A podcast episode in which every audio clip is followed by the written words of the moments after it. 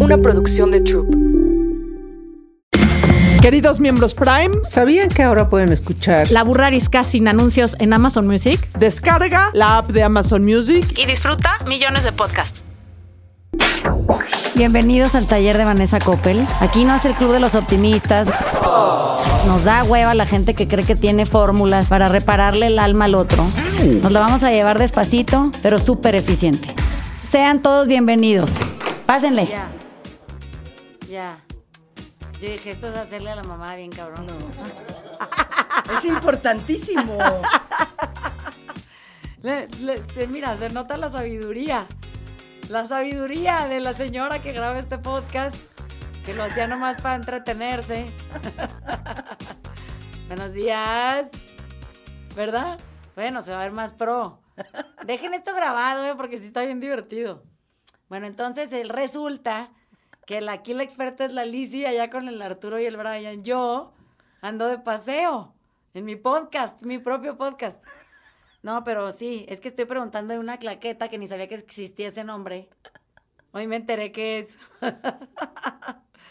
y entonces, pues ahora ya tenemos toda una explicación de por qué hay que usarla. Entonces, estamos Liz y yo otra vez, con muchas dudas de nuestro propio podcast grabado la semana pasada. Este, porque como que quedan muchos temas que no hemos podido eh, cubrir y que aparte nuestro podcast grabado venía de una conversación previa de la fuera, luego acabó siguiendo esa conversación fuera del podcast en su casa, porque fuimos invitadas a su casa a comer y Lelice y yo, este, y, y estaba Gerdi, y entonces como que fue muy divertido. Y luego de repente nos quedamos con que había un chingo de temas que no hemos podido cubrir y que nos encantaría eh, revisar porque al final creo que todo esto que, que, generó la grabación que te decía, que son muchas um, gentes muy agradecidas, otras que están muy contentas de que hubiéramos podido hablar de cosas de esas con ligereza, eh, un poco mucho sentido del humor, este, y incluso abordar nuestra propia arrogancia en este tema de la recuperación, que es algo que nos preocupa a ti y a mí de sobremanera y sabemos que muchas personas que estamos recuperadas tenemos esta forma de ver el mundo muy particular. Eh, no, es, no, ni malo ni bueno, simplemente eh, a veces no entendemos por qué la gente se quisiera seguir autodestruyendo, ¿no? O encontrar otras formas de autodestrucción más veladas o como menos evidentes como las nuestras que nos iban a ayudar, ¿no? Hay algo que pensé cuando venía de camino para acá y pensé, eh, venía, eh, estoy releyendo a, Gabor Mate este, en, en, su libro que tiene de adicciones, que es, creo que es su obra más importante y de la cual derivan un montón de otras cosas, pero tengo muchas amistades que se han recuperado leyendo el libro. Y, yo soy fan de Gabor Mate, me parece que es la, ¿verdad? Es como el güey más sensato en cuestiones de, de, cómo aborda uno este, humanidad y, cómo entiende las adicciones y cómo entiende eh, los fondos y las formas de las cosas. Y entonces venía mm, pensando y dije, qué chistoso, fíjate, qué fácil sería tener un síntoma eh, adictivo que es desplegado, que fuera el del común denominador por el que te ayuda a todo mundo, ¿no? Entonces imagínate que el alcohol es uno de esos, la cocaína es otro, fumar marihuana es otro, cualquier tipo de fármaco, este, comer o no comer, eh, eh, o, comer en exceso, ¿no? Como que son cosas que son tan evidentes que la gente siempre quiere ayudarte, ¿no? claro. ajá, suena como que, ay, güey, qué emoción, vas a ayudar a Lizzie.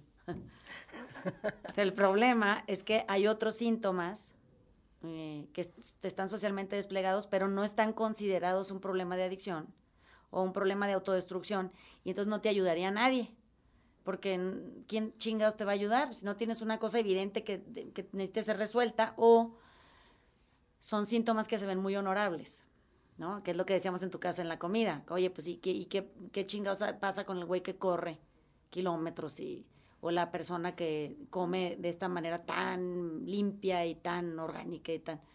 Como que todo lo que implique contar cosas, revisar cosas, obsesionarse por las cosas y esta compulsión del pensamiento, eh, hay lugares en donde no se va a atender, ¿no? Y, se van a dejar pasar y esa persona se va a erosionar y va a erosionar a otras y se va a volver un problemón. Y entonces, eh, a, a cuenta de esta historia, Liz y yo nos encontramos ahorita aquí en la cabina. Y entonces me pregunta, oye, ¿ya viste la película de The Whale? Que es, creo que se llama La ballena en español. que Está en el cine ahorita porque el actor está nominado como mejor actor al, al Oscar, Oscar. ¿no?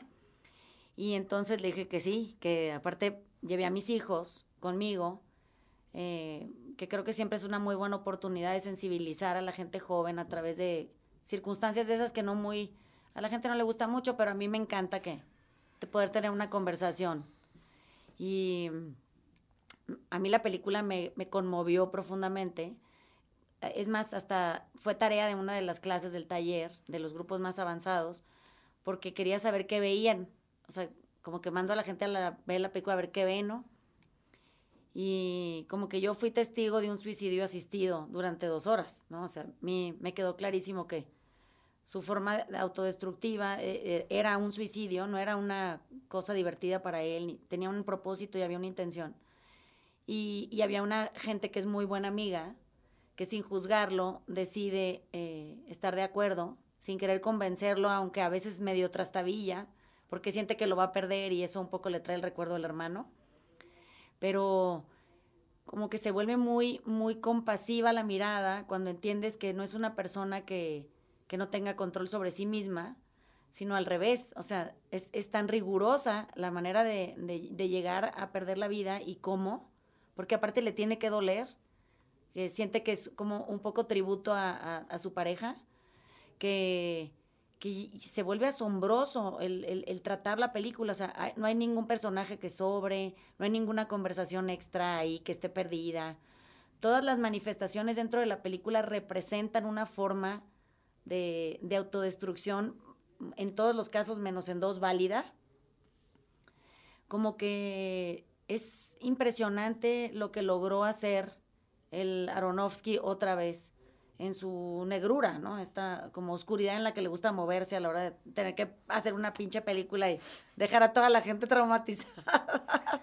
Traumatizada, pero con conciencia. Sí. O sea, al final lo que él ha hecho a lo largo de todas sus películas es mostrar de una manera tan real y tan cruda cualquier adicción, porque Sí. en las demás películas todos son adicciones, Sí.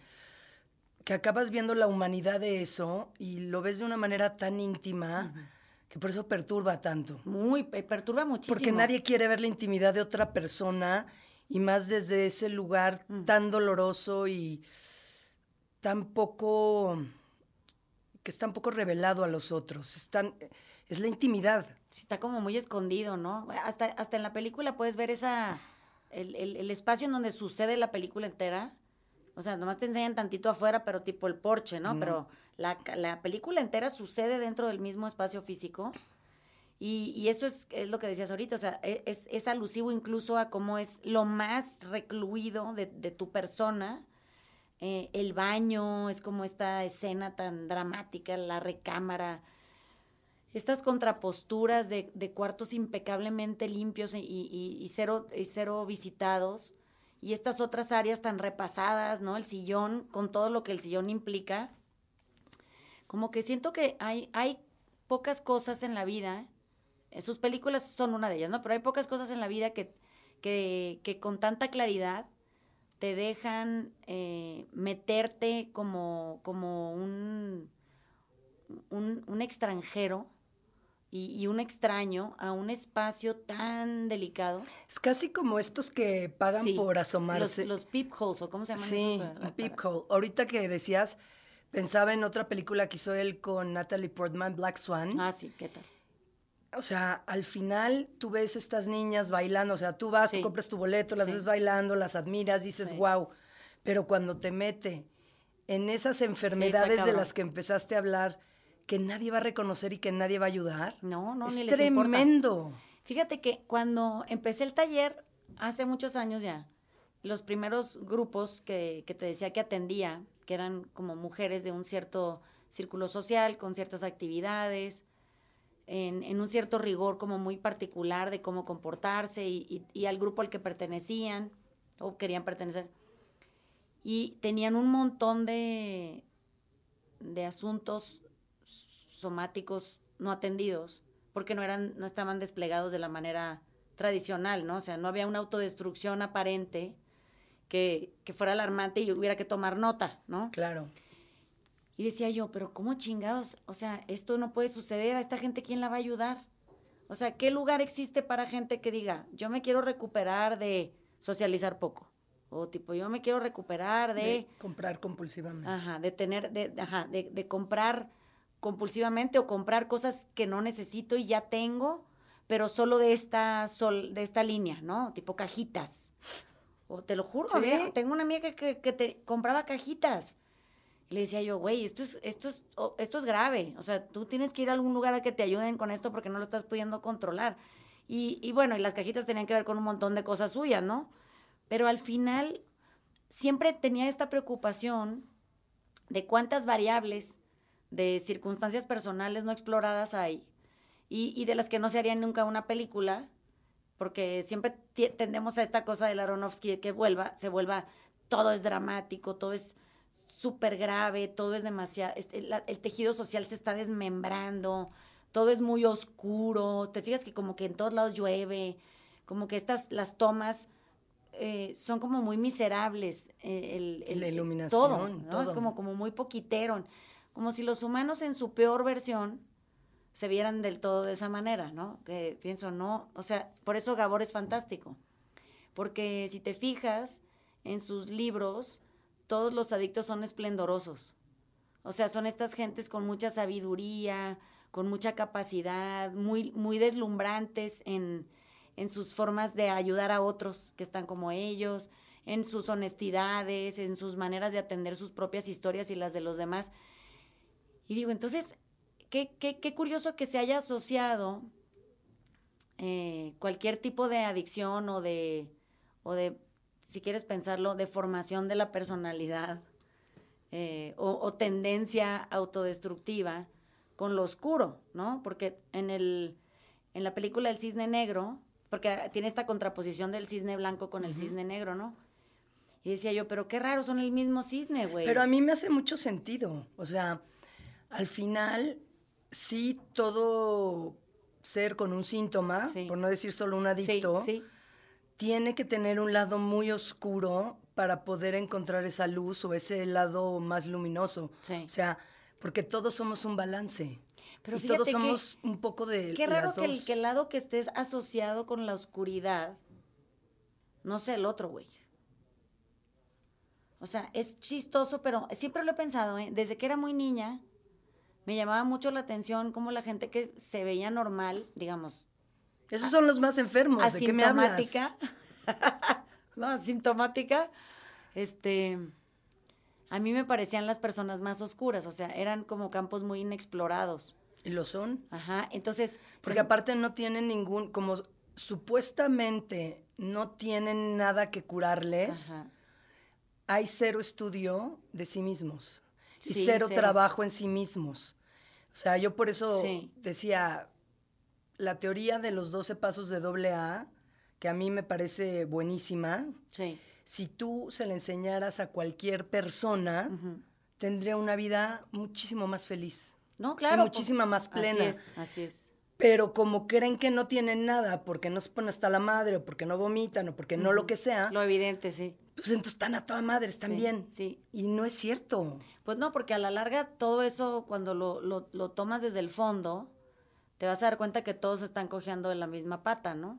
Ahora, fíjate, ahorita que se eso, en la película esta de la ballena, que, de la que estábamos hablando hace rato, eh, hay una cosa muy particular que, que, que, que creo que como, porque ya la acabamos de leer Liz y yo allá afuera andábamos investigando que de dónde chinga salió el Aronofsky con sus necedades.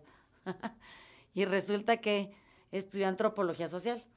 Eso quiere decir que le, debería, le debe de interesar muy profundamente el comportamiento humano y sus bemoles, ¿no? Y en, el, en la película, quien no la haya visto, vaya a verla porque verdaderamente sí vale la pena. Y todo esto es spoiler. Ajá. Bueno, sí, ajá. Bueno, de alguna manera ya sabemos qué va a pasar casi cuando empieza, ¿no? Como que la esperanza está perdida desde, No sabemos. pues no sé, yo, yo como que vi la entrada y dije, uy, y sabiendo quién era el director dije, uy. Uy. Y entonces, este, hay algo que es muy particular, la, la personalidad del protagonista es tan sorprendentemente fantástica en, en ser, en ser entusiasta, en, en verle el lado bueno a todo, en quererle encontrar a la... Hay una frase que, que, que dice que es maravillosa, que dice, este, human beings are amazing, ¿no? People are amazing. Y entonces, eh, es que eh, dice, la- las personas son increíbles, ¿no? Son fantásticas. Y entonces lo ves en su situación personal y no entenderías de dónde sale esa forma tan, tan arrebatada de querer salvarle la, el orgullo, la decencia y la dignidad a los seres humanos, ¿no? Y, y a lo largo del- del- de, lo, de lo que dura, este, porque es, es una película que dura, digamos, en, en- en duración del, del guion poco, son unos cuantos días, este, eh, de repente empiezas a darte cuenta que lo, lo empiezas a ver como lo ve él. O sea, se, se contagia el, el espectador tanto que luego ya te empieza a caer bien la gente en la película. Que, Que de- son horrorosos. De entrada decías, qué personas tan espantosas, ¿no? Y luego empiezas a, a encontrar la mirada del protagonista y empiezas a verlos desde su propia óptica y dices, güey, sí son fantásticos. O sea, qué emoción que pueda alguien en tanta miseria y habiendo decidido no vivir más, eh, encontrar ese vínculo tan apreciable por quienes estamos viendo la película, porque sales con este sabor medio agridulce y dices, güey, o sea, no sé si me gusta y, y- y- y me encanta y siento una miseria espantosa, pero sales satisfecho con el resultado, como que por, algún, de- por alguna razón atípica te salvas tú en la película. O sea, Sí. el espectador sale siendo victorioso habiendo ido a verla. Y por otro lado, creo que triunfa la cinematografía porque tiene un nuevo formato de, sanación ofrecido al público, tratando un tema tan delicado como la obesidad extrema. Desde dónde lo, aborda es muy interesante. Y, desde dónde todo el entorno de, quien asiste a ese suicidio, digamos, lo, puede procesar de una manera, cada quien de forma individual, y, logrando un colectivo que creo que tiene una, es como una sinfonía de miserias que al final suena bien. O No, sea, y cómo todos se unen en torno a él. Sí. Es bien bonito porque yo no puedo evitar creer en la humanidad Sí, y en el bien de la humanidad. sí, Y entonces, cada uno tiene una problemática horrorosa, cada uno es una persona horrorosa o limitada. ajá, Y cómo se unen de una manera generosa en, en pos de él. sí, Y, y- y- lo más maravilloso es cómo al final logra tocar el corazón de su hija sí. y convertirla en una persona real. sí. Eso ya te mereció todo. ¿Sabes qué? Y como que la, la- la chavita logra verse a través de los ojos de su papá por primera vez. ¿no? Que, que eso es, eso es increíble. Eso es divino. O sea, así como él la ve de extraordinaria, divina, maravillosa, fantástica, inteligente, y ella no alcanza eso, es, es- está muy demeritado en ella el amor propio. Y, y es solo a través de, de esa versión de su papá que ella se descubre fantástica y maravillosa que dije, ay, güey, claro que valió la pena la pinche película entera, ¿no? Ujú. Fíjate que en, en una de mis clases de filosofía, porque eh, eh, tengo un maestro que, que es fantástico en, en eso, y siempre aborda temas muy complicados, ¿no? Porque la filosofía pues siempre aborda temas complicados. Pero a él le gustan eh, eh, en, en particular los más complicados de todos, que son estos en donde la gente no se va a poner de acuerdo, ¿no? Y entonces él decía que suicidarse es un asunto de cada quien y que debería de ser ampliamente aceptado y respetado por los otros, que no son los, los que han decidido quitarse la vida, ¿no? Y siempre hay un vaivén ahí de que, pues, no sé, como que tendría que estar en ciertas circunstancias la persona, o a lo mejor una enfermedad terminal muy dolorosa, y tener esta muerte anticipada, o como que cosas de ese tipo, ¿no? Le han querido cambiar el nombre al- a la palabra suicidio mil veces para que suene menos terrible. Y en la película me pasó que entendí muy claramente eh, lo que Luis quiere decir cuando aborda estos temas, porque él dice, qué raro que, que- que no podamos aceptar la voluntad del otro hasta en eso, ¿no? O sea, qué raro que haya cosas en donde no podemos con, con lo que nos provoca y queremos interrumpir al otro en su propio camino, porque queremos que venga al nuestro y lo vea como lo vemos nosotros, ¿no? Y eh, tengo Eso- mucha gente alrededor que, que se ha quitado la vida, en- en- de alguna u otra manera, ¿no? Por la razón que sea. Y me ha pasado que en, en, en unos casos iniciales, fíjate, muchos de, de- de las gentes con las que compartí espacios en Oceánica, de, de adentro, siendo terapeuta, o, bueno, técnico, lo que sea, o, o en el camino. Mucha gente que, que pasó por la clínica acabó quitándose la vida en algún momento, a lo largo de todos estos años. Y, y al principio me costaba mucho trabajo, cuando yo era más joven, como que yo los quería convencer de que esa no era una buena idea, ¿no? Que estaba bien padre la vida y que había que quedarse. Y me decían, no comparto tu opinión, o sea, no está bien padre la vida. Y yo no podía con la idea de que no estuviera padre la vida, ¿no? O sea, ¿cómo, cabrón? Pero sí, o sea, paso el tiempo, pasa el tiempo y, yo insisto en que quiero convencer a la gente de quedarse. Hasta que en algún momento tuve, y después de las clases de Luis, me atrevo a decir que muy, me confrontó mucho la idea de que yo no tenía ni el derecho, ni la necesidad, ni, ni la arrogancia de querer convencer a alguien de quedarse si esa persona no se quería quedar. Y que yo debería de aprender a hacer lo que hace la, la, La- enfermera, la amiga. su amiga en la película, ¿no? Acompañarlo con amor. Ajá, y traerle lo que necesita y, digo, por más que yo castigue que no se debería estar comiendo siete tortas, pues no sé. Lo que pasa es eh, que creo que la gente todo el tiempo está juzgando, la gente cree que es la portadora de la verdad y de la realidad, Sí. cuando pues, la verdad y la realidad son de cada quien. sí, Y entonces, a su verdad, a su realidad, a sus ojos, tú no deberías de, Sí. déjate tú quitarte la vida. Tú no deberías de salir con no sé quién, tú no deberías de ponerte no sé cuánto. O sea, vámonos a lo más básico, a lo que uno vive diario. Bueno, tú no que- deberías de tener ese coche. Fíjate que a lo mejor ese es el... Pro... Ahorita lo- ah, me acaba de hacer un, un, un clic algo que dijiste. O sea, imagínate que llegaríamos al, eh, al- a, las, a perderle las ganas a vivir, porque todos estos tú no deberías se van juntando a lo largo de una vida. Claro. y llegas tan limitado a, a- a una cierta etapa de tu existencia en donde ya nada de lo que haces lo deberías de estar haciendo, todo viene siendo castigado, rechazado, tú no tienes validación, aceptación, nada, y entonces tomar la decisión de no querer vivir es la más fácil. O sea, ¿para qué te quedas a vivir si eres esa persona que no debería de nada de lo que hace? Pues es que eso, claro, porque eso Claro. también es lo que te lleva a la adicción. A ver, yo crecí con un deber ser así del tamaño del techo. Entonces yo debía de pertenecer a no sé qué sociedad, yo debía de... yo de ser de cierta manera. y ser de pues. cierta manera y vestirme de cierta manera. Me acuerdo perfecto que un día mi mamá, peínate. No mames, no salí Barbie, salí Cabach Patch, no estoy chingando. Pero esa presión para mí era muy fuerte porque yo ahí donde debía de ser Sí. no pertenecía. Sí, claro. Entonces todo el tiempo, uy, no. Entonces, ¿qué piensas? Pues vas al antro y ni te cae bien la gente con la que estás. Sí, Eh, los usos y costumbres no te gustan. sí. Y entonces, ¿qué haces? Pues te metes una cuba para fluir, ¿no? Sí, porque si no, qué difícil, ¿no? No puedes.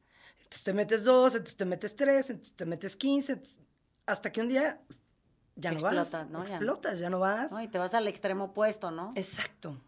Fíjate que en el, en el proceso a lo largo de todo el tiempo de atender gente joven, que este es siempre el problema, esto que acabas de describir es la realidad de- de- del consumo adolescente y del consumo de los adultitos, que son estos... Ajá. Amo ese término. El adultito, ¿verdad que sí?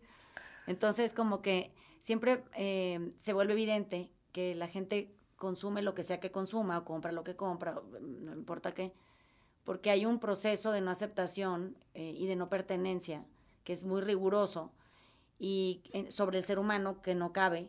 Y entonces, para fluir, siempre hay una manera de evadir, que es la más fácil y es la que te permite ser o más simpático, o menos aprensivo, más alivianado, o que te sientes más guapa, o, o- en ese momento se te olvida que, no sé, si te sobran kilos, que ya no los tienes. Y, y entonces, pues como que ahí la llevas, ¿no? Vas medio navegando en la evasión, eh, en lugar de ir a trabajar cosas que son tan simples, ¿no? Como que, que te valga madre, al final de cuentas el otro también anda batallando. Y en, el, en la película, esto que dice Alicia es algo muy importante porque toda la película está basada sobre una sola premisa, ¿no? Que es, que es el suicidio de alguien que, que, que, que acaba terminando eh, su, su, vida de manera prematura. Y no, no estoy hablando del protagonista, ¿eh? Porque no cabe. Y aparte la sociedad en la que nace y tiene que crecer y en esa religiosidad y en esa forma tan difícil y tan castrante de, de, de querer eh, aleccionar o adoctrinar a estas otras almas y la madre, se empieza a volver tan tóxica que la persona pierde, literalmente pierde la voluntad de vivir. O sea, se le va la voluntad a no sé dónde. Y como que la, la cuestión de la película, porque muchos de ustedes la van a ver y seguramente les va a pasar lo que le pasa a la mayoría, que es que eh, tiene, se, se, quedan enganchados con el tema de la comida. O sea, hay una... De la gordura. Sí, ¿no? Y de, y de, de este y, gordo. Qué y la forma en la que come, además, que es, que es tan grave. Y fíjense, es más, qué bueno que oigan esto antes de ir a verla, porque pongan mucha atención cuando estén en la, en la sala de cine o en su casa, donde la tengan, eh, cómo de pronto verlo comer, qué les genera, su forma física que les genera, su manera de estar opinando acerca de la comida que come, no no cómo se la come, sino qué come, qué te genera, porque yo en el cine cuando estaba ahí con mis hijos y estaba nos tocaron los asientos eh, dos, tres juntos y uno enfrente, ¿no? Yo estaba en el enfrente. Entonces tenía como una visión periférica porque estaba esquinada de, de lo que pasaba en la sala y me empecé a impresionar de las caras de asco de la gente en el cine, ¿no? Y yo decía, no, o sea, es que esto es lo que no debería de provocar la película, pero entiendo que sí, entiendo que te tendría que provocar esa bola de sensaciones. En un primer plano. Para que tengas que hacer las paces contigo estando, siendo el espectador de este espacio íntimo, en donde empiezas a entender cada vez como en gajos de profundidad qué le puede estar pasando a esa persona y qué pasa alrededor con las personas de alrededor y qué pasa con tus compañeros de, cine o de sala o de lo que sea. Y empiezas a darte cuenta qué tan indiferentes, desconectados, y, y, y, cero sensibles nos hemos vuelto con cosas de profundidad. O sea, no queremos ir a averiguar, güey, pero ¿qué le puede estar pasando a este cabrón? O sea, nadie se destruye de esa manera con tanta facilidad porque todo el mundo cree que es una falta de voluntad en cuanto a la comida. No, no, no, no. Lo que tiene es una falta de voluntad de vivir. Y el chiste es que lo quiere apresurar lo más rápido posible. Es que yo creo que él al no poder lidiar con su vida, uh -huh igual que lo que le pasa a su pareja, se empieza a evadir con comida sí. y en algún punto se da cuenta que ese es el camino. Sí. O sea, no lo hizo voluntario, o sea, le pasó uh -huh. Y luego se da cuenta que ese es el camino y por ese camino se sigue. Es que es el síntoma que tiene a la mano, que uh -huh. eso también es otra cosa que todo el mundo tendría que saber. O sea, nosotros somos como más proclives adquirir el síntoma que más fácilmente se puede, eh, al que se puede accesar en el entorno en el que uno crece. Entonces, piénsenlo de esta manera. Si ustedes crecen en una casa de gente que corre, pues el síntoma más a la mano es el ejercicio o, o la falta de hacerlo. ¿Sí me explico? O sea, como claro. que te vas al extremo opuesto, tipo yo no hago una chingada o yo me vuelvo como los de mi casa y todos corren. Sería rarísimo que en una casa en donde todo es salud y bienestar y la madre, de repente alguien salga con alguna cosa así como comprar compulsivamente. O sea, eso se da como el síntoma ese es más común en casas en donde ya se hace eso, ¿no? Claro. En el caso de la película, él dice, I was always big. Dice, yo, yo siempre fui grande, que big, ah, hablando, él está hablando del tema de la gordura, ¿no? Porque no, no está hablando de grande, en la película también se ve muy grande, ¿no? Uh -huh. Hay como escenas en donde lo, sí, lo, lo proyectan enorme, ¿no? Pero creo que también eso tiene un efecto porque cuando lo ves que se para y lo ves tan grande, hay un efecto que se genera en el, en el espectador muy particular que dicen, o sea, ¿cómo? O sea, es que es, él es grande en todos los sentidos. Es grande en destrucción, autodestrucción, es grande en capacidad de, de consumo, pero es grande en corazón, pero es grande en entendimiento, pero es, o sea, esa proyección de enormidad no nada más se queda en ese primer estrato. Y creo que en el, en el momento en el que te haces dueño de, del discurso de la película y empiezas a poder ver cuál de, los cuál de todos los personajes se parece a ti, yo siento que yo me parecía entre la hija encabronada y a la señora autodestructiva, como que esa mezcla de, de pinche rencor y resentimiento espantoso, en donde ya nada más te acabas haciendo daño tú bien cabrón, no sentí que fuera ni cerca la amiga, me hubiera encantado, porque la admiré, o sea, toda la película dije, güey, esta pinche vieja de dónde salió, güey, quiero ser esa amiga, o sea, me encantaría ser la señora que asiste a un suicidio con esa, con esa sensación de compañerismo y de, y de aceptación y entendimiento y de, y de miseria compartida, ¿no? Porque pues el otro güey era el hermano y como que ahí te la vas llevando bien contenta si pudieras sentir que sirves a ese, a ese nivel de profundidad. A la larga no, no creo que esté todavía ahí, me hace falta porque si me hubieran puesto en ese, bueno, lo hubiera- me hubiera mudado a cocinarle. No sé si me explico, o sea, hubiera sido la señora invasiva que le arregla todo. El refrigerador, limpia. le limpia la comida, la chinga. Y, y siento que la, la otra chava lo hace con una forma, es desde un lugar muy generoso. De la vol- dejarlo ser. Sí, de la voluntad del otro. Es sorprendente eso. Siento que al, al, al final de cualquier camino, lo que más se agradece es ese tipo de compañía.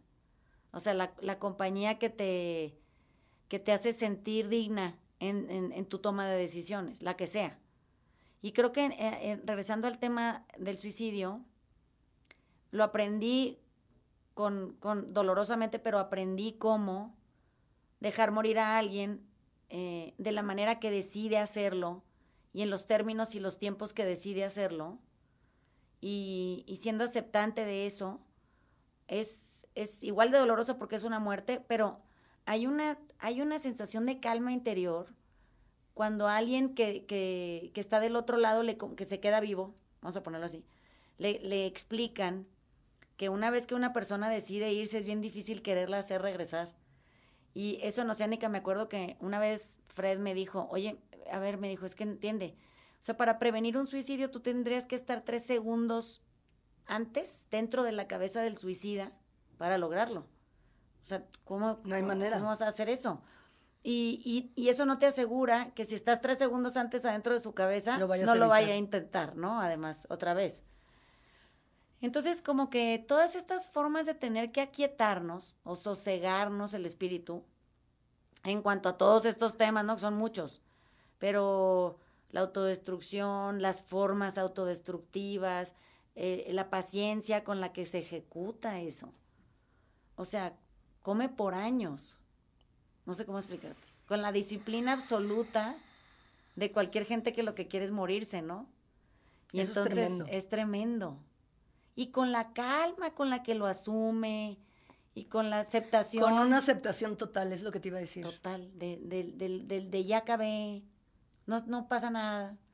O sea, nadie se Y estresa. mientras me voy, le voy a tratar de hacer entender a la gente Sí. que son espectaculares porque pueden tener una oportunidad diferente a la mía. Oye, sin y juzgarlos. Y cuando les dice que está bien, o sea, a cada uno de ellos le dice, no te preocupes, o sea, no, no, no hay nada que pudieras haber hecho diferente que hubiera cambiado mi forma de percibirlo. Eh, y, y cómo comunica a cada ser humano, es que no fue tu culpa. O sea, de, de- No, ni tú tú de tu- de educar a tu hija, ni tú de ser la hija de la señora, ni tú de ser la hermana al güey o mi amiga, ni... Pero fíjate, ahí también están los juicios en el deber ser de, ¿cómo? ¿No me dejabas verla porque creías que yo iba a pensar que tú eras una mala madre? Ajá. ¿Por qué ¿Cómo? asumes? Sí, no, nunca me preguntaste, ¿no? Que eso es una cosa que también es bien interesante, o sea, nos la pasamos juzgando y asumiendo. Sí. Yo siempre digo, no asumas, pregúntame. sí, pregunta algo. aunque no te guste, Sí. aunque creas que me voy a enojar, no asumas, pregúntame. Luego te sorprenden las respuestas que te da la gente que según tú eran otras, ¿no? Ujú. O sea, andas actuando desde quién sabe qué otro pinche lugar y luego te das cuenta que ni cerca el sitio, Ni al caso. ni al caso, ni, ni, ni, ni, ni en la periferia, o sea, ni en la cuadra. Y a la larga dices, qué pendeja, güey. O sea, le hubiera preguntado, ¿no? Pero estas como comunicaciones truncas que tenemos con la mayoría de la gente, porque fíjate que es difícil conversar. Es lo que decíamos en tu casa ese día. Es muy difícil conversar porque es muy difícil construir sobre la idea del otro. ¿No? O sea, si alguien viene y me dice, oye, yo estoy de acuerdo con el suicidio, y en lugar de construir sobre eso y decir, bueno, sí, si lo ves desde tu punto de vista, por supuesto que sí. Suena totalmente lógico. O sea, yo salí totalmente de acuerdo con el güey de la película. Dije, yo no, te, ¿qué le hubiera dicho? O sea, No tenía para dónde hacerse. no, era una encrucijada muy espantosa, estaba encarcelado en un lugar horrendo. Pues no, no le hubiera dicho nada que, que, que lo hubiera perturbado con la idea de no parar. Y no tenía, porque al final empieza desde antes, o Empieza sea, desde antes. él no tenía herramientas emocionales para lidiar con la vida, Ni una. ni una. O sea, no pudo lidiar con su matrimonio, no pudo lidiar con su pareja, no pudo lidiar con nada. Con dejar la familia, con abandonar a la hija. Y eran tantas las culpas y tanto el no poder emocionalmente lidiar que lo llevan a eso. Que al final, esta era la comida, le pudiste haber puesto heroína. claro, lo que hubiera sido lo que hubiera sido, Es común. lo mismo, que es lo que decíamos el otro día. O sea, al final es el, el ejemplo del iceberg. Ajá. El síntoma solo es lo que ves arriba. Abajo es lo Hay más importante y lo más grande. sí. Y ahí es donde empieza el problema de la gente, como decías, que no tiene un síntoma aparente. Es que es lo que es grave, o sea, si no se te ve, no te van a ayudar. Y eso es lo que a Y mí es gente que sufre más, ¿eh? me apanica, sí. Sí, porque mira, a ver, está bien fácil. Tú andas de peda en la calle, de, de cantina en cantina, de cama en cama, de lo que tú quieras. Alguien te va a agarrar y te va a ensartar en Eres un una centro de y eres rehabilitación. una puta, véngase para acá. Sí. Váyase al centro de rehabilitación y si usted no la llevamos, ¿no? bueno, hay intervenciones para esa gente. O sea, hasta ese sistema está bien hecho, ¿no? Juntan a toda tu familia, todos te escriben cartas, todos te dicen dónde están sufriendo, te- están todos preocupados por ti, que la chingada, digo. Oye, pero el señor, entonces, el ultramaratonista no lo van a intervenir. O sea, ese güey que, que lleva su cuerpo al extremo, de, al grado de deshacérselo, nadie lo va a intervenir y le van a decir, güey, ya para, estamos todos matando". preocupados por ti, o sea, deja de levantarte a las 3 de la mañana, a- a- encuentra otra manera de entretener tus intereses, no te estamos diciendo que dejes de correr, pero regúlate, o sea, no veo que eso esté pasando, como que No, lo ven muy padre, ¿sí? Como que deberías Hace de aprender. poco, me llama la atención que lo digas porque hace poco un amigo mío empezó a correr y ahora corre obsesivamente. Entonces vi una historia suya en Instagram que iba llegando y no llegó a la meta porque le dieron unos calambres y entonces empieza a ser como epiléptico. Sí. Y entonces alguien lo ayuda y pasa la meta y todo el mundo, wow. Y yo, no, díganle que ya no corra. No le está que haciendo no, bien que eso. pare, se vaya de vacaciones. Que eche la hueva. Es que fíjate que cuando no hay esta conciencia eh, de, de las posibilidades de un ser humano de hacerse daño, ya no estoy hablando de hacerle daño a otros, ¿eh? de hacerse daño, y eso no se habla, o sea, en ningún lado se discute. Hazte cuenta, imagínate que en, en tu, en tu currículum escolar viniera una clase en donde tú tienes que verbalizar y tú cómo te haces daño, ¿no? O sea, y tú cómo eres violento, y tú cómo te erosionas, y tú así. Y entonces tú pudieras hacer así como listas de mm, virtudes y defectos, pues hicieras una lista que te hiciera consciente de, de tu capacidad autodestructiva y de qué formas tú tienes normalizado autodestrucción y de qué otras tienes vetada autodestrucción, porque sean las más riesgosas.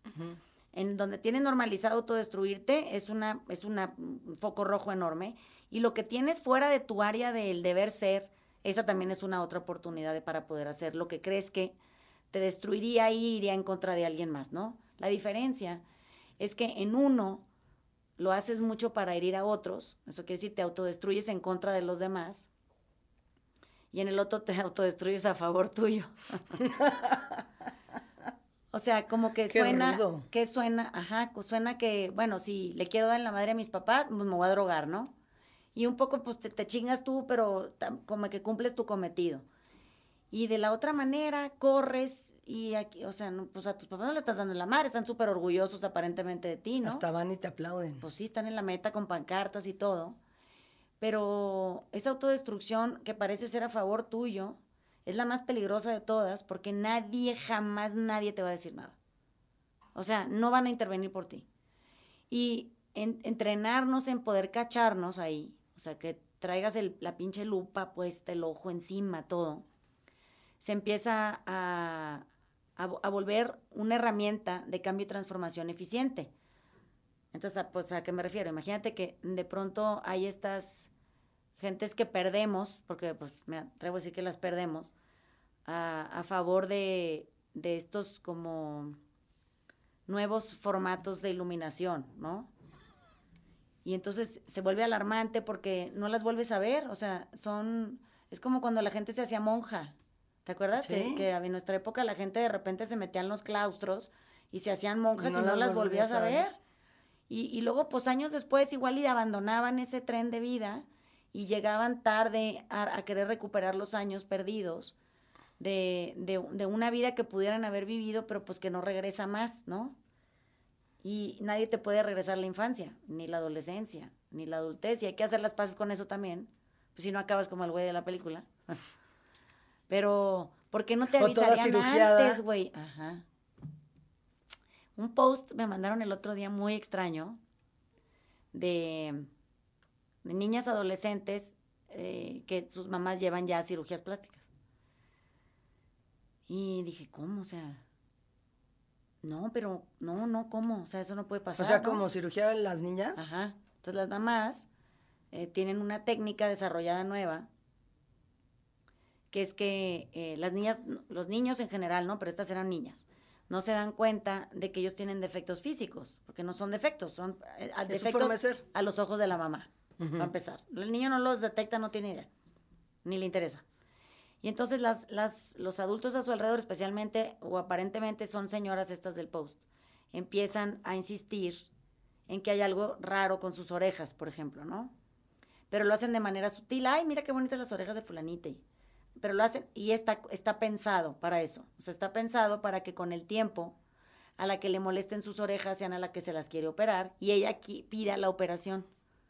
Y entonces, eh, Qué perverso. Ajá. Entonces empecé a pensar, ay, cabrón, o sea, ¿cuántas de esas cosas haré yo, no? O sea, en, en cuestiones a lo mejor intelectuales o, o en formas de tratar al- a, mis hijos en ciertos temas o como que me, empe- me empezó a inquietar bien, cabrón, que eso que, que vi tan alarmante y en temas de cirugía plástica pues se ve más alarmante, ¿no? Porque estás metiendo a un niño a una anestesia general, una plancha, una recuperación dolorosa, todo mal como que empecé a pensar, güey, pero ¿en dónde? O sea, debe, todas debemos de ser sujetos de esto porque si nos inquieta es porque algo, en Si algún choca, área yo estoy checa. haciendo algo, ¿no? La cirugía plástica no es lo mío, pero, por ejemplo, lo, el desempeño emocional sí, o en donde los- mis hijos de pronto se, se, se perciben o se perfilan insensibles en ciertas áreas, que me, me, me afecta muchísimo, ¿no? Y entonces ahí estoy pensando, ¿no será que estoy yo llevando a mis hijos a la cárcel infantil o bueno, a cárcel de adolescentes? O los estoy llevando a ver estas películas porque a mí me da mucho miedo que mis hijos se vuelvan gente desconectada, ¿no? Esa área sería la cirugía plástica para otra persona. ¿Ya me entiendes? No se- siento tanto. pues uno se ve más honorable que lo otro. O sea, uno se ve como con meterte, inyectarte heroína o, o fumarte este hash, y en la otra. se No, ve porque como entonces esta- te podría argumentar cómo ahora siento yo que Sí. a todos los niños que se vuelven unos tiranos, los Sí. tienen como en un capelo, Sí. que no sufran, que no vean. No, no, no. O sea, Sí, a que vean. No, el mundo es el mundo. Así es. Y la vida es la vida. Sí. Que vayan, hay. Así es. Pero imagínate que puedo hacer la trampa, esta, que, Ah, ok. de la que los quiero llevar a ver, pero no porque en realidad quiera llevarlos a ver, sino porque quiero que ellos decidan a su tiempo que la ruta a tomar es la ruta de la sensibilización, aunque no sea una decisión de ellos, pues. ¿Sí me explico? Fue, Mm. fue manipulada por mí. Entonces, claro que te podrás imaginar que ya mis, mis, mis temas personales No, casi tu siempre... trip, qué, qué- qué- mal viaje. Pero bueno, es que eso hago casi todo el tiempo con, con el entorno, porque siempre estoy pensando cómo hago eso yo, ¿no? O sea, no que no lo haga, sí lo hago, pero no lo hago de esa manera, lo hago de una diferente, ¿no? Y eh, mis hijos tuvieron una respuesta muy sensata porque planteé esta este asunto. Les dije, oiga, ¿no sienten de pronto que a lo mejor yo soy esta señora que los quiere sensibilizar de más? O sea, a lo mejor ni les pregunto. Y gracias a Dios la respuesta fue en, beneplácito mío. si no me hubiera dado un infarto. O sea, hubiera hecho más o menos lo mismo de la película, nomás que en otra área. pero, pero lo pensé, bueno, me dijeron, no, no, no, porque tú siempre nos preguntas si es algo que queremos hacer, ¿no? O sea, ¿quieren venir a la cárcel de adolescentes conmigo? No. Igual y no quieren venir, ¿no? Pero está bien, si no quieren se quedan, si quieren pueden venir. Aunque un poco, eh, me dijo el guita, aunque sabemos que no sabemos a lo que vamos. O sea, sí, sí queremos ir, pero no sabemos como tú a qué vamos. Entonces, sí un poco es tendencioso, ¿no? Pero, pero, Pero confían en ti, porque si no, no sí, irían. claro, ¿no? Y aparte regresan contentos de haber venido y felices de querer ayudar y todos involucrados en esta situación. Pero a mí lo que más me llama la atención no es ellos, ni si quieren venir o no Sino conmigo, tú.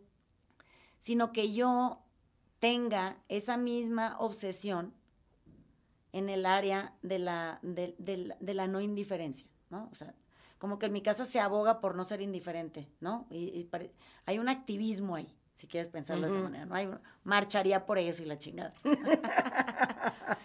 Entonces, cuando me preguntan, eh, ahora con que este es marzo ya y hay todo este bola de conferencias de las mujeres y cosas de esas, ¿no? Si me preguntas por qué marcharía yo, la única cosa por la que marcharía eh, sería por prevenir erosión, ¿no? Y entonces me cuestiono, oye, pero esta no será una forma de erosión también, ¿sabes? Que, que yo, que yo traiga mi agenda Sí, pero... y, y mi agenda suene como correr, güey. O sea, se me ve bien. Pero no. Pues no sé, digo, vale la pena preguntárselos a todos, digo, nosotros a nosotras mismas y gente que te conoce que de de repente pueda decir, Vanessa, no mames, o sea, ya también, pero no es para tanto, ¿no? Aunque siento que estoy regulada ya porque leo mucho de regularme y cosas de esas, no, no, tampoco soy una exagerada en cosas, aunque con mis hijos tengo mis dudas, ¿sabes? Es el único lugar en donde siento que es territorio sensible y, y no es porque se me vean mal, porque eso ya me dejó de preocupar hace mucho tiempo. Lo, lo caché a tiempo, gracias a Dios, y paré. Pero como que me preocupa mucho dejar gente insensible. En, en, en- a mí- a mí, eh, si pudieran estar bajo mi tutela o mi influencia, gente que no le importe la gente, o a gente que no le importe el, lo que le pueda pasar a la gente. Pero ¿ya a ver, entiendes? sí, pero a ver, yo sí creo que uno escoge dónde nace. Sí. Y quizás pensamiento Sí. mágico, me vale El madre. otro día me dijeron eso. Uno escoge donde nace. De hecho, se lo oí la primera vez a Carlos Santana, Sí. que estábamos en un camerino y entonces este, se estaba quejando de su hija, que en esa época tenía 15 años. Es que por tu culpa nadie quiere venir a la casa, y si vienen no me pelan a mí, porque tú eres Carlos Santana y te quieren ver a ti. Y ese volteó y le dijo, "Tss, tss, a mí no me esté chingando. Sí, claro. Yo no le escogí a usted. Usted me escogió a mí. Usted entienda por qué me escogió a mí, que tiene que aprender aquí. Claro. Y dije, claro. Fíjate o sea, que en el budismo, en el budismo ese es una, o sea, el renacimiento pues es eso, por ¿eh? eso, por eso renaces. O sea, lo que no trasciendes, lo que no aprendes, bueno, vuelves a venir a tratar. Entonces, si tus hijos nacieron y viven en tu casa, Sí. Es porque ellos eligieron que tenían que trabajar eso. Quién sabe qué cosa que Y- venían aquí. Entonces está perfecto que estén ahí. No, no, bueno, gracias a Dios no, no dudo que, que están mejor en mi casa que en la casa de la vecina, ¿no? Bueno, Espero. No sabemos. Pues espero. eso es lo que quiero pensar. Pero no, o sea, al final, sí, si entramos en este trip de, put- eh, eh, pues sí va, va a acabar mal. Si te metes en ese trip, Sí. va a acabar mal. Entonces hay un punto donde autorregulación, uno debe de parar Sí. y entender que uno está haciendo lo mejor que puede. No, no, bueno. Y ya. Y, ellos, Sí, y confiar, Sí. porque, a ver, a los adictos nos cuesta mucho confiar. sí. confiar en que les has dado las herramientas y que ellos tienen la capacidad mental, Sí. ya déjate tú la emocional, Sí. mental para tomar sus decisiones, buenas o malas, pero suyas. Oye, ahorita que dices eso de confiar, cuando, cuando tengo que eh, hacer estos ejercicios de que me entrego y ya sabes, y entonces ya me rindí, me- ya todo sí, que la chingada, y me cacho que hay un rincón de la confianza que es, es, es- está como fuera del, del paquete de, del compartir, salvo en los casos en donde las víctimas son similares a mí, digamos, o sea, si, si estoy con una víctima similar, confío ciega, eh, que siempre me pasa. Cuando no es víctima similar, Hay reserva. pero no reservón. O sea, no. El, el, el- no, esto no lo van a saber porque no, no está en ningún lado, pero el día que comimos en casa de Lizzy, este. Empezamos, llegamos a las tres y media y íbamos por tres horas, cuatro horas, y de repente era la una de la mañana y tomando agua, porque acuérdense que aquí no bebemos. o sea, eh, se nos iban las horas, ¿no? Las cuatro personas que estábamos ahí. Y me di cuenta de algo muy particular. O sea, la historia de mi vida, como la conté en tu casa, nunca la he contado en ningún lado. O sea, nadie se la sabe. Se la saben por pedazos las gentes que estuvieron conmigo en una época, otra en otra época, pero hilada de principio a fin, en donde la única que es permanente en mi historia de vida soy yo Claro. Y, y he sido testigo de todos los sucesos a lo largo de ese tiempo. Y como que por primera vez me pude dar cuenta que cuando la cuento, o sea, si la digo en voz alta, de principio a fin, suena terrible. Pero con todos los momentos gratos en medio, ¿no? Como que se, se llena de sucesos que se vuelven particularmente difíciles de superar para una sola vida, ¿no? Y yo tengo como un montón de ejemplos de diferentes sucesos que deberían de ser difíciles de superar. Y cuando ya por fin salimos y nos despedimos todas, to- todas felices y todas festivas, sentí gozo y dicha de poder haberme visto en retrospectiva con, con ese nivel de soltura y, y de fluidez Y de aceptación. Ajá, ante una situación y otra y otra y otra que pudieran verse como, como montadas encima catastróficas, ¿no?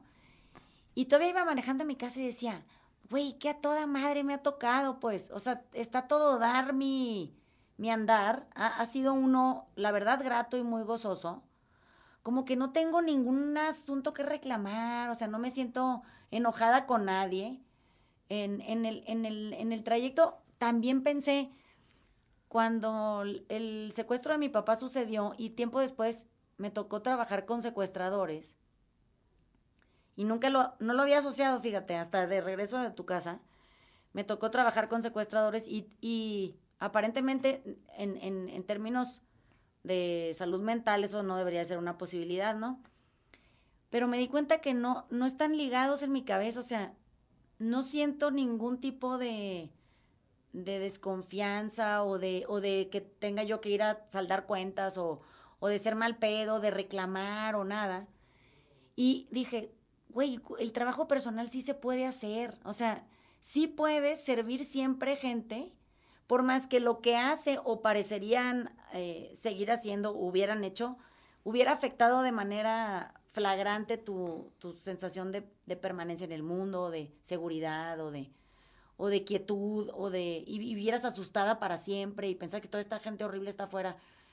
Nunca me pasó, o sea, siento que, que, que haber entrado en procesos de recuperación pronto en la vida, o sea, a, a tiempo, pienso, y antes de que cosas en tu andar pasaran, eh, esto de haber nacido en el lugar en donde yo tenía que aprender cosas, escogí llegar a esa casa, piénsalo así, en donde iban a pasar todas las cosas que pasaron, para poder llegar hasta este momento, A decir que bien. ajá, que, Yo que lo pienso toda igual. madre salió, güey.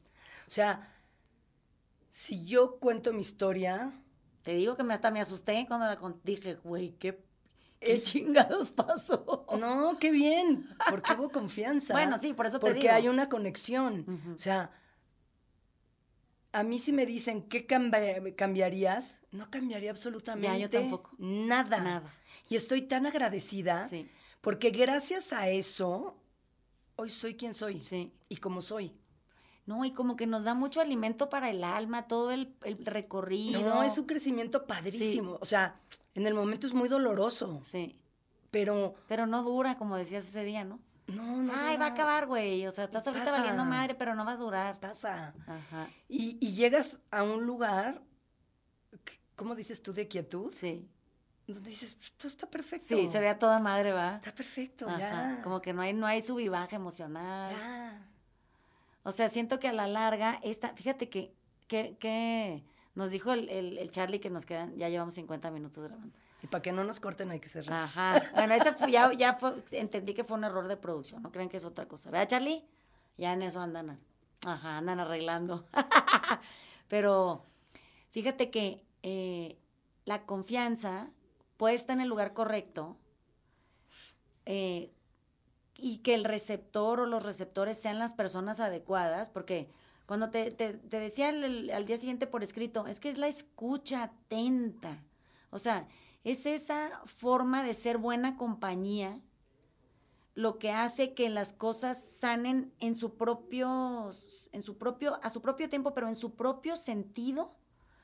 Y, no sé si esto lo entiendo yo y lo entiendes tú, pero lo voy a tratar de explicar. O sea, la forma de sanar tiene que ver y está completa y absolutamente ligada a que se pueda transparentar la historia en un espacio de absoluta confianza y no de, de confidencialidad, ¿eh? porque mucha gente cree que la confidencialidad es clave, no. Es que haya una confianza de, de quien la cuenta en el entorno, porque la escucha es atenta, que, que por fin eso pasa a un tercer plano y la vida empieza de nuevo desde un sitio más limpio, menos atribulado, con menos dudas. Y, y esos, ojalá, o sea, ojalá toda la gente tuviera acceso a esa, a esa conversación. Y eso es intimidad. Ajá. La verdadera intimidad es eso. Sí, es en donde pasa el, y pasan las horas, porque miren, pasaban las horas. Y cuando decíamos, ¿qué horas son? Y, o- porque era otra botella de agua. ¿Quieren más agua? En ese ¿Quieren más agua? Que creo que es, es como el, ya eh, fue el- la cereza del pastel. Era decir, no mames que puedes llegar a hacer esto sin toda la evasión que hacíamos antes. Con, con, y, y, y con, aparte si con todos los elementos no hubieras perturbadores del tenido- momento, ¿eh? Este, que andar checando tu celular, Sí.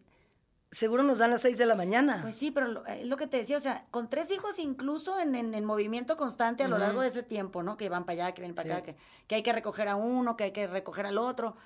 Como que todo ese, inter- las interrupciones, si quieres pensar, lo que nos daban permiso como de hasta cambiar de, de el bastón de mando, pero eh, esa conversación que fue fluida y, y- y constante porque no era ni un monólogo. Y fue generosa y fue Sí. de corazón y Sí. fue íntima. No, y a todo el mundo le, acabó cayendo en donde le tenía que caer lo que le tenía que caer. Esas, yo siento que eso es lo que nos va a salvar si lo logramos replicar y podemos crear modelos de conversación que se puedan copiar, porque la honestidad eh, no es suficiente. Tiene que haber intimidad para que la honestidad Y pueda... tiene que ser del corazón. Sí, para porque que pueda llegar a ese lugar. La gente ahora es honesta, entonces dice, bueno, yo honestamente te voy a decir que me caga tu peinado. No, pero eso, eso no es ser honesto. güey. Eso es ser erosiva, Eso es ser, sí. ¿Qué te importa? O sea, tiene que venir del corazón. Y Y, sabes que- mientras las cosas vienen sí. del corazón no puede estar mal. No, y tienen que hablar de ti. Y no de ti en referencia al otro, sino de ti, ti, De tú. ti, ti, tú. Ajá. Y de cómo logras o no entenderlo o reentenderlo o abordarlo y, y, y, de pronto dárselo a alguien más para que lo reinterprete por ti, ¿no? Porque eso un poco hacíamos también. Güey, pues es que a ver, te voy a poner esto aquí en la mesa y luego, pues ahí me dicen que ven, ¿no? Y eso hace que, el, que, el, que la sensación se vuelva de completud. Es que es lo que sales, sales sintiendo completa Sí. el alma, el espíritu, la, la vida. Entonces ac- acabas sintiéndote gozoso. Exactamente. Y es pura dicha, güey. Y ahora imagínate que la vamos a grabar. ahora les vamos a grabar esas conversaciones. No, pero sí deberíamos de hacer. Uy, valdrían una lana. Es que sería, sería interesantísimo poder crear esos espacios para ser no nada más compartidos, sino que, que hay como, es como un guion que, que uno, al que uno puede apelar de repente cuando se siente desesperado. Y porque siempre en referencia a cómo le hacen los demás es como cuando más aprendes, ¿no? Por eso el cine nos gusta tanto y ver series nos gusta tanto y leer libros nos gusta tanto. Pues es por eso, es porque hay un guion de otros para el mismo evento en, que ni te hubieras imaginado que se podría abordar ¿Qué es desde lo ese que lugar. pasa en doble A? Que al contar a la alguien lo que le pasa, te Ah, reflejas. claro. ¿Por qué? Porque está contando algo donde aprendes. Oye, estaba leyendo en la mañana, un, un- releyendo un libro de, de- de los 12 pasos, es como la, la explicación de los 12 pasos. Ya es que está medio prohibido reinterpretarlo, pero bueno, hay, hay- en Estados Unidos es muy común que Sí. haya estos seres humanos súper buen pedo que te hacen el favor de decirte qué significa, ¿no? Y, y, y para cerrar, esta cosa me llamó la atención, porque no sé, ves, las cosas pasan por algo. Se abre el libro a la mitad, porque así abro yo los libros, de repente los abro en donde sea. Y entonces abrí mi libro más viejo que la chingada, pues es de, de mis 23 años. Y de repente veo que dice que uno pues puede confiar en un poder superior para que se resuelvan las cosas, ¿no?